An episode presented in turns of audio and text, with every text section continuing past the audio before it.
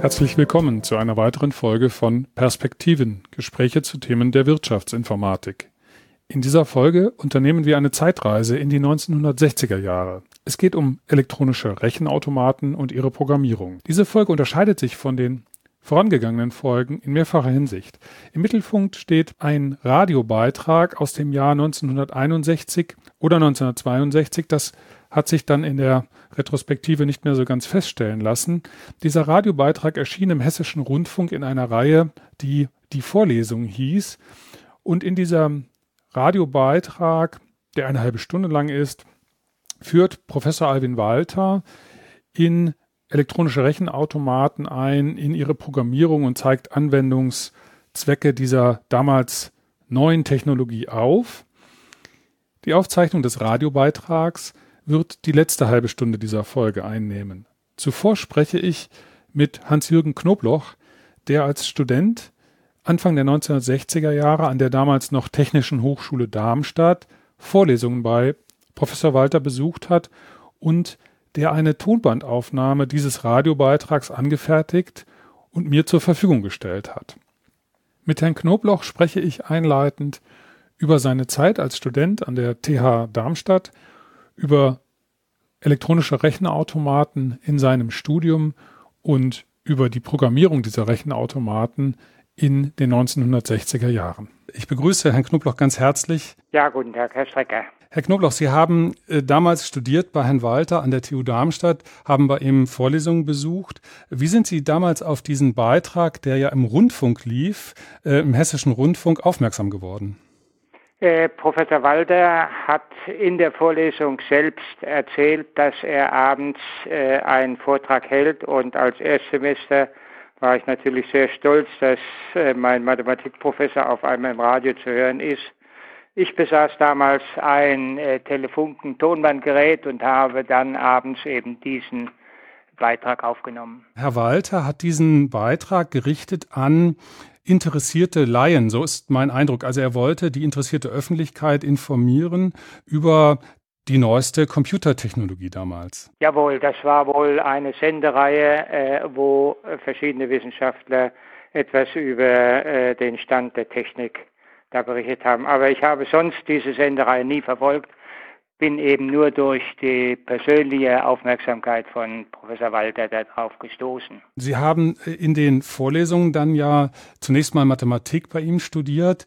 Ähm, haben Sie dort an der TU Darmstadt dann auch Kontakt gehabt mit solchen ähm, Geräten, mit elektronischen Rechenautomaten? Äh, war das Teil des Studiums damals? Äh, es ist so, ich habe selbst ja Elektrotechnik studiert und das war die Mathematik-Grundausbildung, die alle Ingenieure durchmachen mussten. Das war äh, ein Kurs für 800 Studenten und in Wirklichkeit wurde die Vorlesung zweimal pro Woche gehalten, damit überhaupt alle Elektrotechnik, äh, Bauingenieur und Maschinenbaustudenten das erleben konnten. Und Professor Walter war eigentlich ein äh, umstrittener Mathematikprofessor. In Darmstadt gab es noch einen zweiten Mathematikprofessor, Professor Schmieden, der äh, eben Abwechslung, äh, abwechselnd äh, jahrgangsmäßig die ganzen Studenten betreut haben. Und äh, auf der einen Seite hieß es zwar, äh, Professor Walter mit der praktischen Mathematik ist gar kein richtiger Mathematiker, aber äh, bei uns hieß es positiv, Professor Walter hat die Mathematik an die Ingenieure verraten, weil er eben doch äh, stärker auf Rechenmethoden einging, was im Ingenieurwesen äh, natürlich besonders wichtig ist. Konnte man damals als Student schon an solche Maschinen heran? Also hat man mit ihnen auch etwas ähm, programmiert oder war das noch zu früh? War das eine Zeit, wo das eher für die Forschung vorbehalten war? Also das war äh, 1961 auf alle Fälle zu früh. Äh, ich muss allerdings sagen, äh, wir haben im vierten Semester, also das war ja der Kurs vom Vorexamen, äh, wohl einen Bereich gehabt, wo ich mich ganz dumpf erinnere, da ging es um einen sogenannten Bell-Code. Das muss wohl ein Maschinencode gewesen sein, den er da behandelt hat, wo er kurz auf Rechenautomaten einging. aber sowohl ich als auch meine Kommilitonen, die ich jetzt nochmal gesprochen habe, haben das nicht vollständig verstanden. Und äh, das ist eigentlich, äh, es gab eine Prüfung, eine Prüfungsaufgabe, die aber von mir und auch meinen Freunden nicht behandelt wurde.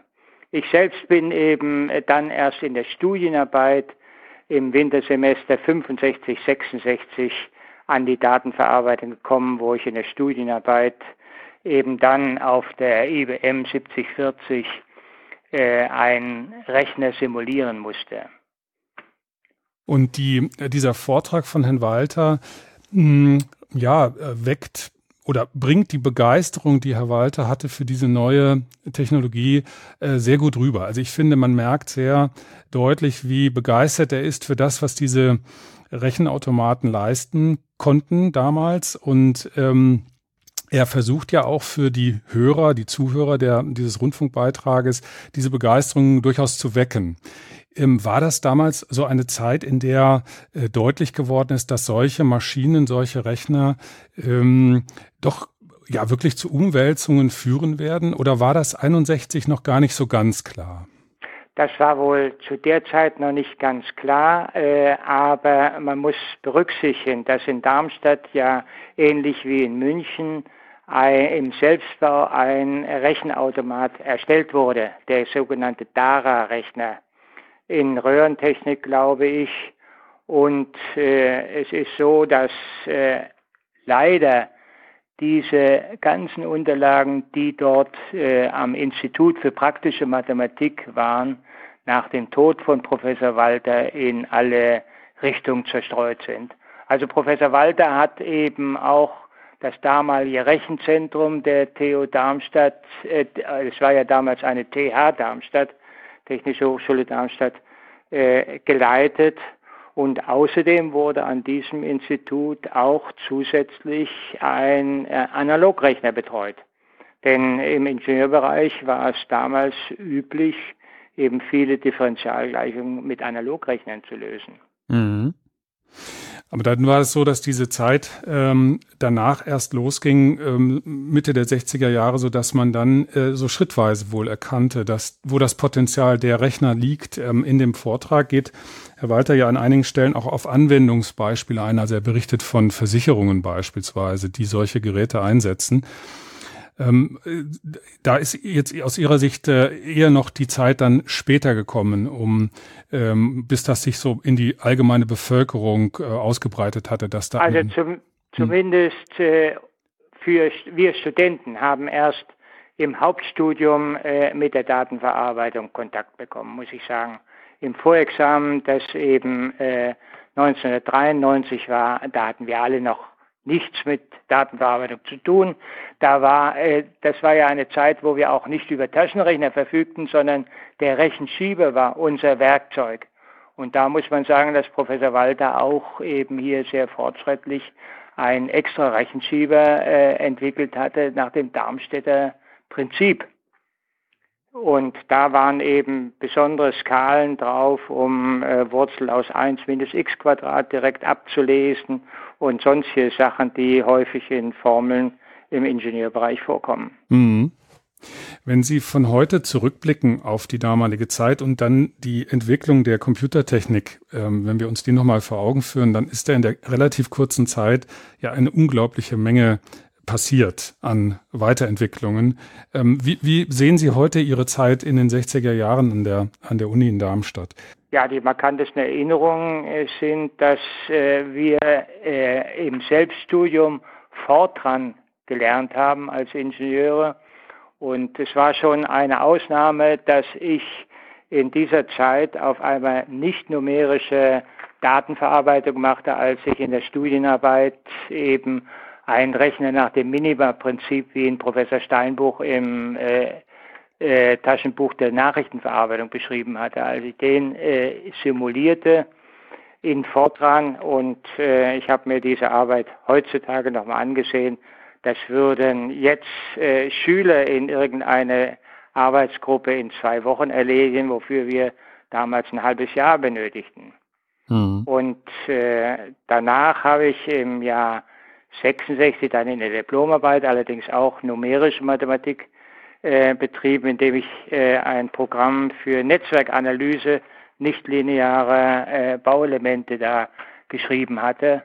Mhm. Und das war eigentlich das Brot, das viele Ingenieure, die eben einfach Gleichungssysteme zu lösen hatten, äh, mit großen Matrizen. Und äh, da hat uns eben auch Professor Walter schon alles äh, in der Matrizenrechnung erklärt, wie man Matrizen invertiert und sonst was.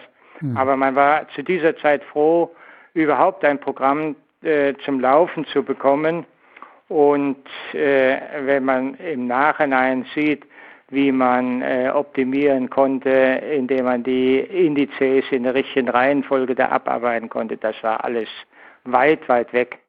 Mhm. Und äh, Probleme, die ich damals in der Diplomarbeit hatte, waren eigentlich mehr, dass bei den äh, nichtlinearen Transistorschaltungen äh, die Zahlendifferenzen eben zu so kleinen Werten führten, dass häufig auch äh, irgendwelche Algorithmen numerisch instabil wurden. Mhm. Dinge, die, äh, mit denen sich heute kein Mensch mehr beschäftigt.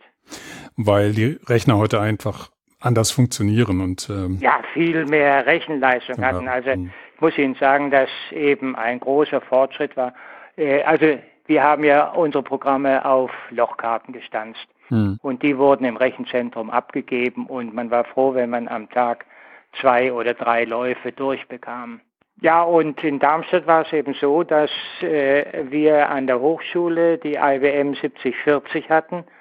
Und da gab es eben einen extra Vorrechner, die äh, IWM 1401, die eben die Lochkarten eingelesen hat. Und dann wurde äh, meines Wissens nach über Magnetbänder die Programme dann an die äh, IWM 7040 weitergegeben. Und äh, in Wirklichkeit haben wir meistens äh, erstmal oder die Hälfte der Zeit mit Syntaxfehlern gekämpft. Und äh, da muss ich sagen, dass es ein großer Fortschritt in Darmstadt dann war, als neben dem normalen Fortran-Compiler, der eben äh, sehr langsam äh, war, dann ein sogenannter Watt-for-Compiler noch zusätzlich eingeführt wurde, der speziell schnell die Syntaxanalyse betrieb, sodass man dann eben äh, schneller seine Testläufe durchbekommen hatte. Herr Knobloch, ich danke Ihnen sehr für das Gespräch. Ich bin sehr froh, dass wir dieses Tondokument einer größeren Öffentlichkeit nochmal zugänglich machen dürfen. Wir haben ja vorab geklärt, dass das möglich ist. Wir sind auch mit der Familie von ähm, Herrn Professor Alvin Walter in Kontakt getreten und haben von seiner Frau, äh, der Frau äh, seines Sohnes, so muss man sagen, ähm, ja die Erlaubnis bekommen, es jetzt nochmal hier in die Gesprächsreihe mit aufzunehmen. Haben Sie zum Schluss noch ein, ähm, eine Anmerkung? Möchten Sie noch etwas hinzufügen zu unserem Gespräch? Äh, ich bin froh, dass ich äh, diese Zeit da äh, mitmachen konnte und äh, freue mich heutzutage immer wieder noch, welche dramatische Entwicklung die Datenverarbeitung gemacht haben, die ich ja beruflich dann am Institut von Professor Piloti ausführlich weiter äh, mitverfolgen konnte und mit dran arbeiten konnte. Herzlichen Dank, Herr Knobloch. Ich danke Ihnen für das Gespräch. Vielen Dank, Herr Strecker. Nach diesem einleitenden Gespräch mit Herrn Knobloch folgt jetzt die Tonbandaufnahme, die er 1962 vermutlich gemacht hat. Und äh, das Tondokument ist ähm, eigentlich von guter Qualität. Es ist allerdings natürlich zu hören, dass es eine Tonbandaufnahme war, die dann umgewandelt wurde in eine MP3. Das MP3 ist dann nochmal durch Audioverbesserungsmaßnahmen etwas vom Rauschen befreit worden und sollte jetzt in einer passablen Fassung vorliegen, so hoffe ich jedenfalls. Und ich ähm, wünsche jetzt viel Spaß mit dem Vortrag von Alvin Walter aus dem Jahr 1962 zum Thema elektronische Rechenautomaten. Dieses Thema flößt gewiss manchen von Ihnen einige Besorgnis ein. Ich hoffe, Sie im Laufe des Vortrags zu zerstreuen und Ihnen nicht nur eine interessante, sondern auch eine vergnügliche halbe Stunde zu bereiten. Meine Freude und Beglückung, auf dem wunderbaren neuen Gebiet arbeiten zu können, sollen auch auf Sie ausstrahlen. Die Zukunft lasse ich immer sogleich aus der Gegenwart herauswachsen und spare sie nicht etwa nur für einen vielleicht allzu kurzen Schluss des Vortrages auf. Da gibt es also seit 1946 Blechkästen, genannt elektronische Rechenautomaten, die mit elektronischen Bauteilen ähnlich denen in einem Rundfunkempfänger ausgefüllt sind und mit unvorstellbarer Geschwindigkeit zu rechnen vermögen. Sie haben darüber sicher schon manches in Zeitungen und Zeitschriften gelesen. Beispielsweise dauert eine Multiplikation zweier zehnstelliger Faktoren nur ein Tausendstel Sekunde oder weniger. Vor kurzem hat man mit der sogenannten Tunneldiode und mit den auf Glas aufgedampften dünnen magnetischen Schichten als neuen elektronischen Bauteilen sogar ein Millionstel Sekunde und Bruchteile davon für die Multiplikation erreicht. In jeder Sekunde können also Zehn- und Hunderttausende, ja Millionen von Rechenoperationen ausgeführt werden. Ein so schnelles Rechenwerk kann der Mensch natürlich nicht direkt bedienen. Wir vermögen nur etwa sechs, allenfalls zehn Ziffern in der Sekunde zu lesen. Auf unseren Nerven laufen Reize mit einer Geschwindigkeit zwischen 50 cm und 120 Meter je Sekunde. Wenn eine Rechenoperation ein Tausendstel Sekunde erfordert, ist also ein Nervenreiz nur um 0,5 mm bis 12 cm fortgeschritten, bei 1 Millionstel Sekunde maximal sogar nur um ein Zehntel Millimeter. Der Mensch arbeitet vergleichsweise viel zu langsam. Deshalb muss das Rechnen automatisiert werden. Zum Rechenwerk treten ein Steuerwerk und ein Speicherwerk. In das Steuerwerk gibt man vor Beginn der Rechnung das Rechenprogramm ein, nach dem sie ablaufen soll. Das Speicherwerk nimmt Ausgangs- und Zwischenwerte auf, schließlich die Endergebnisse. Man benutzt dafür die rasch umlaufende Magnettrommel oder rotierende magnetische Scheiben oder das Magnetband. In diese magnetischen Speicher werden Zahlen ähnlich eingeschrieben und aus ihnen wieder herausgelesen wie Sprache und Musik bei einem Tonband. Der sogenannte Kernspeicher mit winzigen Ferritringen von 2 mm Außendurchmesser aus gesintertem Eisenoxid ermöglicht die Aufnahme und Abgabe von Zahlen in Millionstel Sekunden. Gerade jetzt geht der Zeitbedarf durch die dünnen magnetischen Schichten noch weiter herunter in den Bereich der Milliardstel Sekunden. Zur Verbindung der Dreiheit Rechenwerk, Steuerwerk, Speicherwerk mit der Außenwelt dienen die Eingabe und Auslieferung. Die Eingabe erfolgt durch Informationsträger wie Lochkarte, Lochstreifen, Magnetband, in naher Zukunft wahrscheinlich auch durch direktes photoelektrisches oder magnetisches Lesen von Druck- und Schreibmaschinenschrift. Ausgeliefert wird durch Schnelldrucker, Stanzen von Lochkarten oder Lochstreifen, Beschreiben eines Magnetbandes, Kurvendarstellung auf einem Bildschirm, Schnelldrucker wie Xeronic und Stromberg-Carlson erreichen 25 bis 50 Zeilen je Sekunde. Liebe Hörerinnen und Hörer, Sie können also das Programm für eine komplizierte und lange Rechnung in einen elektronischen Rechenautomaten eingeben, es dann in ihm vollautomatisch und unbegreiflich schnell mit Tausenden oder gar Millionen von Rechenoperationen je Sekunde ablaufen lassen und schließlich fertige Resultate ausgeliefert erhalten. Es liegt mir ferne, Sie hierdurch je nach Ihrer geistigen Haltung entweder abzustoßen oder zu verwirren oder zu begeistern. Ich möchte Sie vielmehr ganz offen auf zwei dunkle Punkte in dem hellen Gemälde des elektronischen Rechnens aufmerksam machen. Erstens sind die Geschwindigkeiten in der mechanischen Welt und in der elektronischen Welt völlig verschieden. In der mechanischen Welt bewegen sich materielle Gebilde um Bruchteile von Millimetern bis zu Kilometern in der Sekunde. In der elektronischen Welt laufen die Elektronen fast mit Lichtgeschwindigkeit, also 300.000 Kilometer je Sekunde. Die Kluft zwischen den beiden Welten ist besonders eklatant bei der Eingabe. Da liest eine Locherin, so eine arme Locherin, stundenlang geschriebene oder gedruckte Zahlen aus Tabellen und Formularen ab und tippt sie in Lochkarten.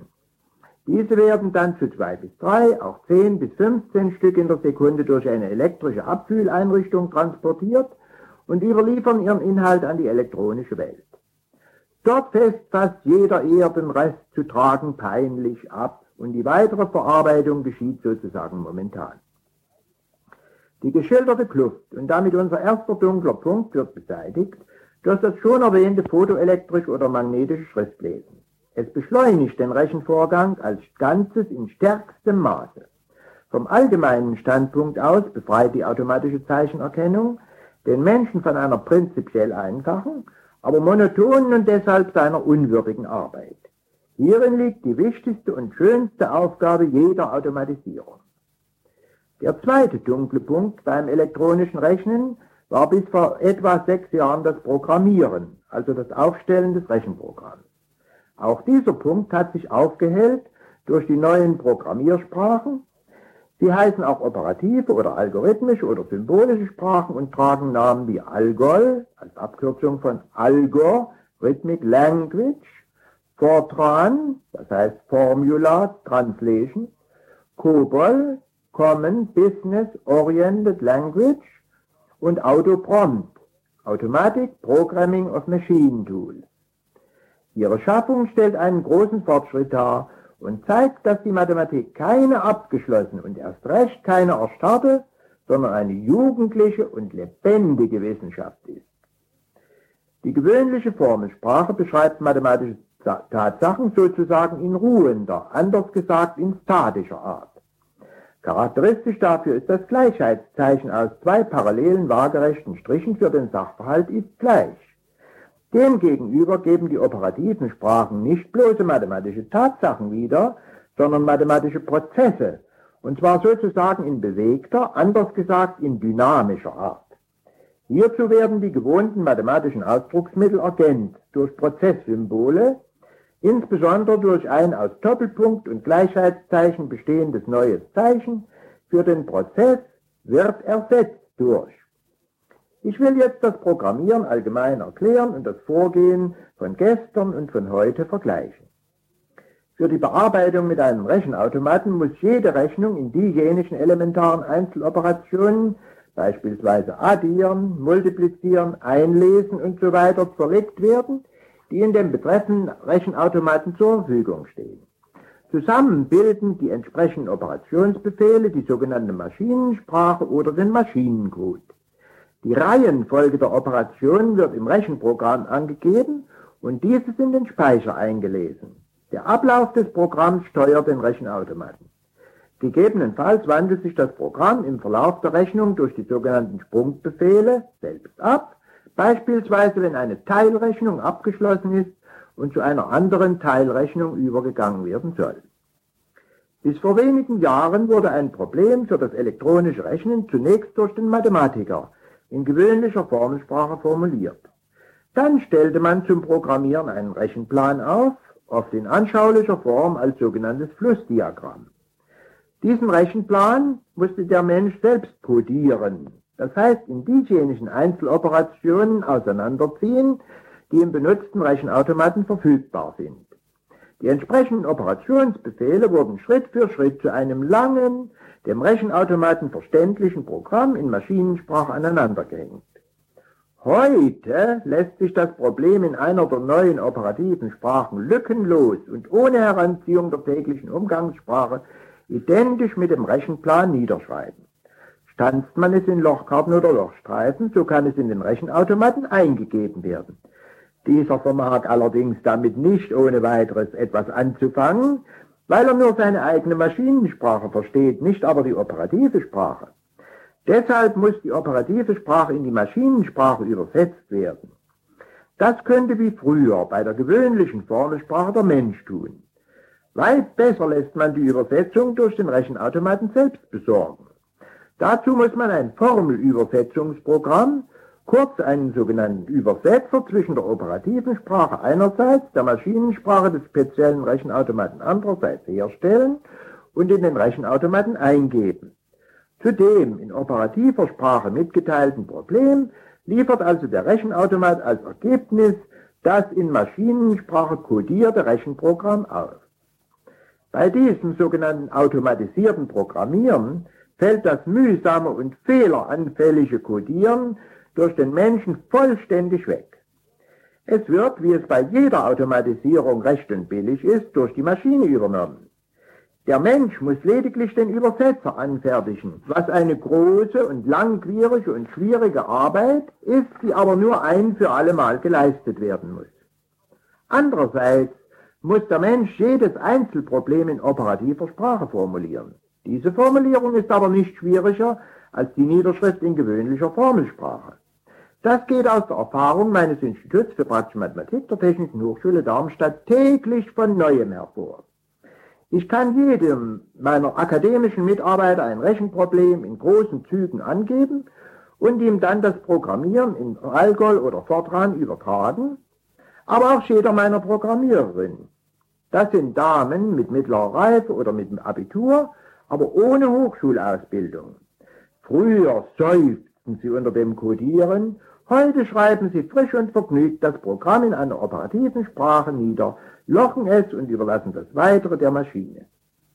Deshalb kann ich Herrn Kurt Ruczynski in seinem netten Bericht Umgang mit Elektronenrechnern der zu langsame Mensch in der Frankfurter Allgemeinen darin nicht recht geben, dass es vielleicht Wochen oder Monate lang dauern könnte, bis die Arbeit eines Elektronenrechners programmiert sei. In dieser Zeit dürften die allgemeine Klärung, die mathematische Analyse und Formulierung, fernerhin die Auswahl der besten Methoden eingeschlossen sein. Das Aufkommen der operativen Sprachen hat einen noch nicht allgemein bekannten Begriffswandel der Bezeichnung Programmieren mit sich gebracht. Früher wurde sie oft gleichbedeutend mit Codieren gebraucht. Heute bezieht sich auf das höhere Niveau der Niederschrift in einer operativen Sprache. Zweifellos ist das Aufkommen der operativen Sprachen, ich wiederhole es noch einmal, einer der großen Fortschritte der Mathematik in den letzten sechs Jahren. Von meinem früheren Mitarbeiter Dr. Heinz Schappert, heute Leiter des Rechenzentrums der Farbenfabriken Bayer in Leverkusen, rührt der folgende schöne Vergleich zwischen Programmieren und Fabrikation her. Die mathematische Sprache ist analog zur Sprache der Direktion einer Autofabrik. In dieser Direktionssprache wird beispielsweise die allgemeine Anweisung zum Bau eines neuen Autotyps niedergeschrieben.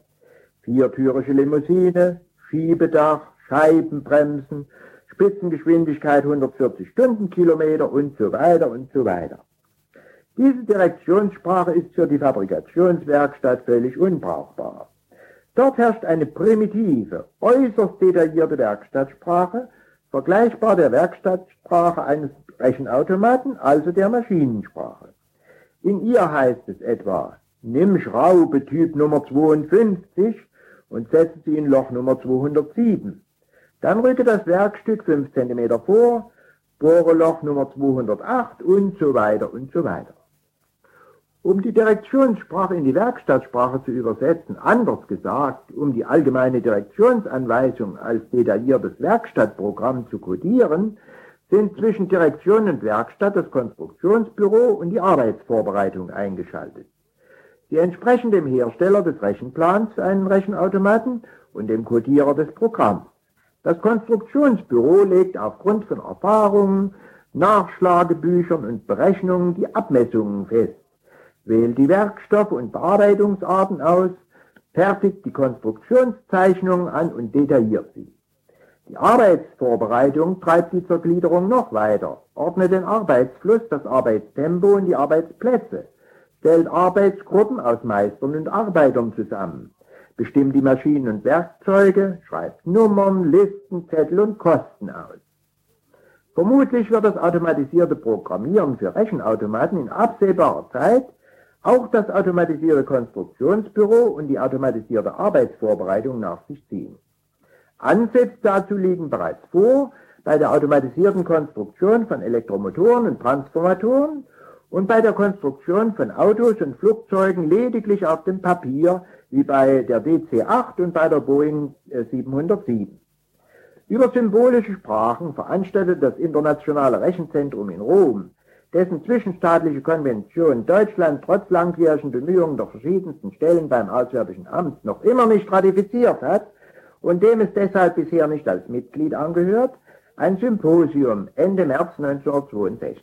Dank ausgezeichneter Vorbereitung durch Professor Friedrich Ludwig Bauer an der Universität Mainz erhielten die 254 Teilnehmer, darunter 34 aus Deutschland, durch die Vorträge und noch mehr durch die Podiumsdiskussionen oder, wenn Sie wollen, durch die Rundgespräche einen ausgezeichneten Überblick über ein weit ausgedehntes, in kurzer Zeit emporgewachsenes neues Gebiet. Es entwickelt sich mehr und mehr zu einer mathematischen Theorie der Sprachen, schlägt neue Brücken zwischen Geisteswissenschaften, Naturwissenschaften und Technik und trägt dadurch zur Einheit der Wissenschaft bei. Hiermit schließe ich die allgemeinen Erörterungen über elektronisches Rechnen ab und wende mich zu seinen Anwendungen. Ein elektronischer Rechenautomat kann Zahlenstoff in sehr großer Menge und mit sehr großer Geschwindigkeit verarbeiten. Bisher unzugängliche Probleme werden angreifbar. Umgekehrt lohnt sich der Gebrauch eines Elektronenrechners nur bei großen Aufgaben. Beim wissenschaftlichen Rechnen hat man geringe Eingabe und Auslieferung, aber umfangreiche und schwierige Rechnungen mit einer langen Kette von Operationen. Mein Institut bearbeitete seit dem 11. Februar 1957, also vor reichlich äh, fünf Jahren, als der von der Deutschen Forschungsgemeinschaft Leihweis zur Verfügung gestellte Elektronenrechner IBM 650 seine Tätigkeit begann, im 24-Stunden-Betrieb bisher erfolgreich etwa 630 Forschungsprobleme für das Institut selbst und für andere Stellen an der Darmstädter Hochschule und außerhalb. Ich erwähne als Beispiele. Aufklärung von Strukturen und chemischen Konstitutionen durch Fourier-Synthese aufgrund von Röntgenstrahldiagrammen, so für den Diamanten, das Silizium und das giftige Alkaloid Samandarin des Feuersalamanders. Bestimmung der Beulwerte und Beulfiguren ausgesteifter rechteckiger Platten im Stahlbau, also ein typisches Problem der Praxis. Systematische Untersuchung von Scheiben und Schalen im Massivbau, desgleichen. Unter- und Überschallströmungen der Flugtechnik, zähe Flüssigkeitsströmungen in einer Glasschmelze unter thermischen und hydromechanischen Einflüssen. Untersuchung chemischer Reaktionen unter extremen Bedingungen von Druck und Temperatur. Probleme der Kernphysik, der Reaktortechnik und der Elektronenoptik. Untersuchung der Ausbreitung von Rauchfahnen. Herr Kurt Rutschinski nennt in seinem schon erwähnten Bericht als komplizierte wissenschaftliche Aufgabe die Berechnung der Kreiskonstanten Pi gleich 3,14159 und so weiter, deren Multiplikation mit dem Durchmesser den Kreisumfang liefert. Der britische Elektronenrechner EMIDEC, offenbar äh, EMIDEC 1100 mit rund 1000 Operationen in der Sekunde, hat Pi auf 10.800 Dezimalstellen berechnet. Das erfordert 35 Millionen Operationen in 13 Stunden, was 750 Operationen je Sekunde entspricht. Diese Berechnung, meine Hörer und, Hörerinnen und Hörer, muss man als Test für die technische Zuverlässigkeit auffassen. Mathematisch hat sie kaum irgendwelchen Wert. Das trifft hingegen durchaus zu für die Untersuchung unerledigter Probleme aus den drei abstrakten mathematischen Gebieten der Topologie, der Gruppentheorie und der Zahlentheorie wo man beispielsweise mit Rechenautomaten neue, sehr große Primzahlen entdeckt hat. Nun gibt es noch die elektronische Datenverarbeitung für statistische, kaufmännische, wirtschaftliche und verwaltungsmäßige Aufgaben. Dort ist die Rechnung verhältnismäßig elementar, Eingabe und Auslieferung sind hingegen sehr groß. Hierunter fallen beispielsweise Lohn- und Gehaltsberechnung für Zehntausende von Arbeitern und Angestellten, die pünktlich jede Woche ihren Lohn bekommen wollen. Auftragsbearbeitung und Rechnungsstellung in Versandhäusern. Kontoführung bei Banken, Sparkassen und im Postcheckwesen. Platzbuchung für Flugzeuge, Eisenbahnen und Fährschiffe. Lagerüberwachung. Rechnungswesen für Gas, Wasser und elektrischen Strom. Verkehrsplanung. Güterwagenumlauf bei der Eisenbahn. Bearbeitung von Straßenbauprojekten. Auswertung riesiger Mengen von Messergebnissen, die bei Versuchsfahrten von Autos und Versuchsflügen von Flugzeugen auf Magnetband geschrieben werden. Der Verband Deutscher Rentenversicherungsträger hat mehr als 20 Millionen Versicherte und 8 Millionen Rentner mit über 500 Millionen Lochkarten. Er will diese Lochkarten zwecks rascher elektronischer Bearbeitbarkeit auf Magnetbänder übertragen, deren etwa 3000 erforderlich sein werden, für jeden der rund 30 Versicherungsträger, das sind Landesversicherungsanstalten und dergleichen, je etwa 100. In meinem Institut werteten wir im Sinn einer Entwicklungshilfe vom Juli 1961 bis Januar 1962 die Landwirtschaftsstatistik von Libyen elektronisch aus. Dazu benutzten wir unseren mit Unterstützung der Deutschen Forschungsgemeinschaft selbstgebauten Darmstädter elektronischen Rechenautomaten DERA. Wir wirkten zusammen mit dem Internationalen Rechenzentrum in Rom, mit der Landwirtschaftsorganisation der Vereinten Nationen, ebenfalls in Rom, und mit dem Statistischen Bundesamt in Wiesbaden. Dieses lochte die Daten aus Fragebögen für die rund 160.000 landwirtschaftlichen Betriebe von Libyen in 947.000 Lochkarten und gab diese zur elektronischen Bearbeitung an uns. Bei vielen der Aufgaben, die zur elektronischen Datenverarbeitung gehören, gilt das Stichwort Automatisierung im Büro.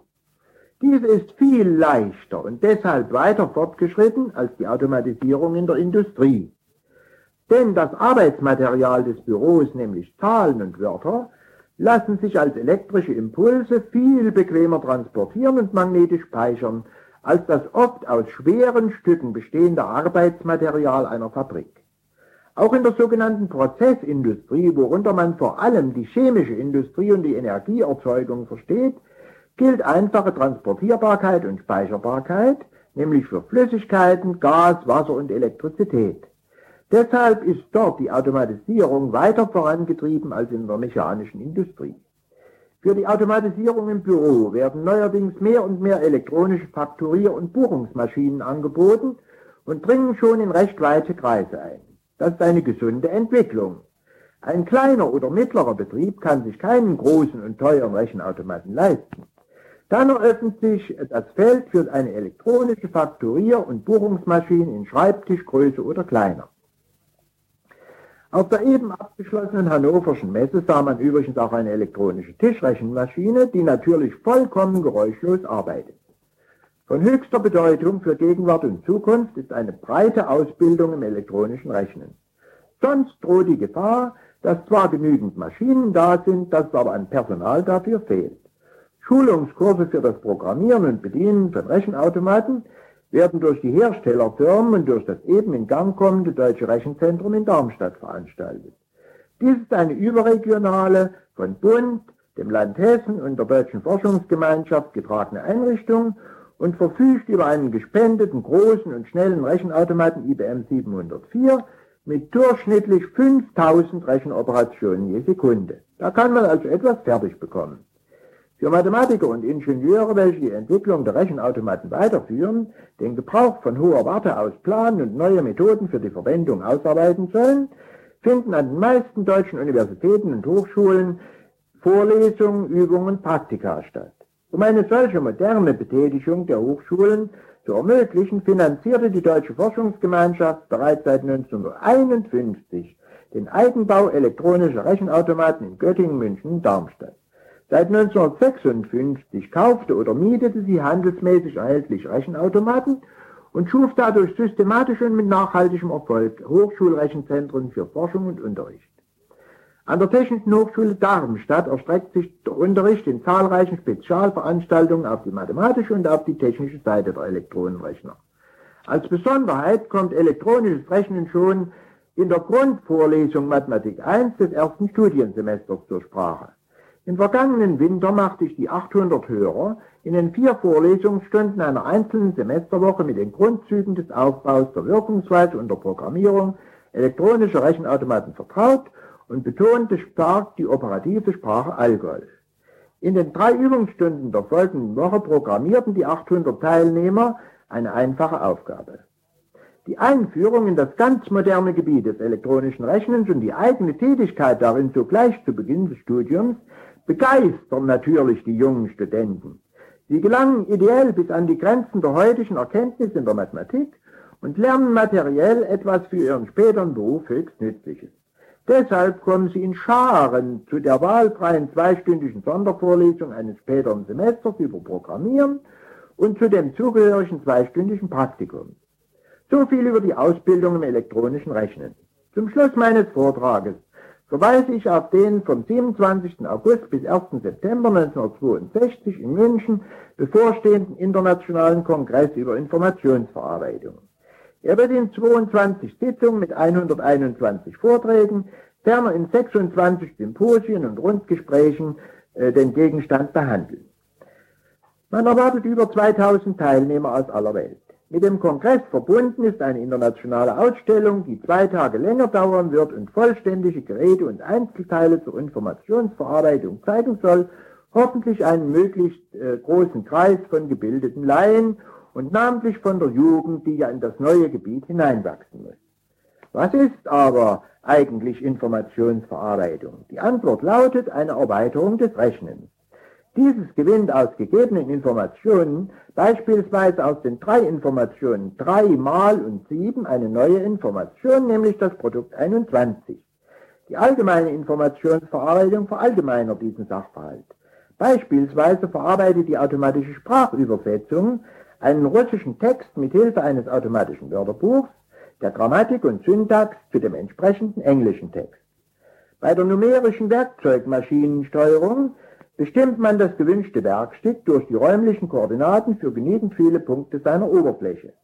Ein Rechenautomat ermittelt daraus, welche Bewegungen die Werkzeugmaschine ausführen muss und steuert sie dementsprechend. Geometrische und logische Sätze werden maschinell bewiesen, das Lernen der Maschinen untersucht und Denkprozesse analysiert. Das Gebiet der Informationsverarbeitung breitet sich immer mehr aus und eröffnet ständig überraschende neue Möglichkeiten. Insbesondere weise ich hin auf die Automatisierung der medizinischen Diagnose.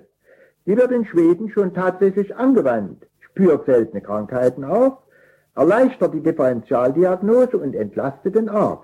Er wird frei gemacht für die schönste Seite des Arztums, den menschlichen Kontakt zum Patienten und kann in einem gesunden Verhältnis von Mensch und Maschine eine endgültige persönliche Entscheidung treffen. Man findet hierüber einiges im ÖTV-Magazin Heft 2, Februar 1962, Seite 46.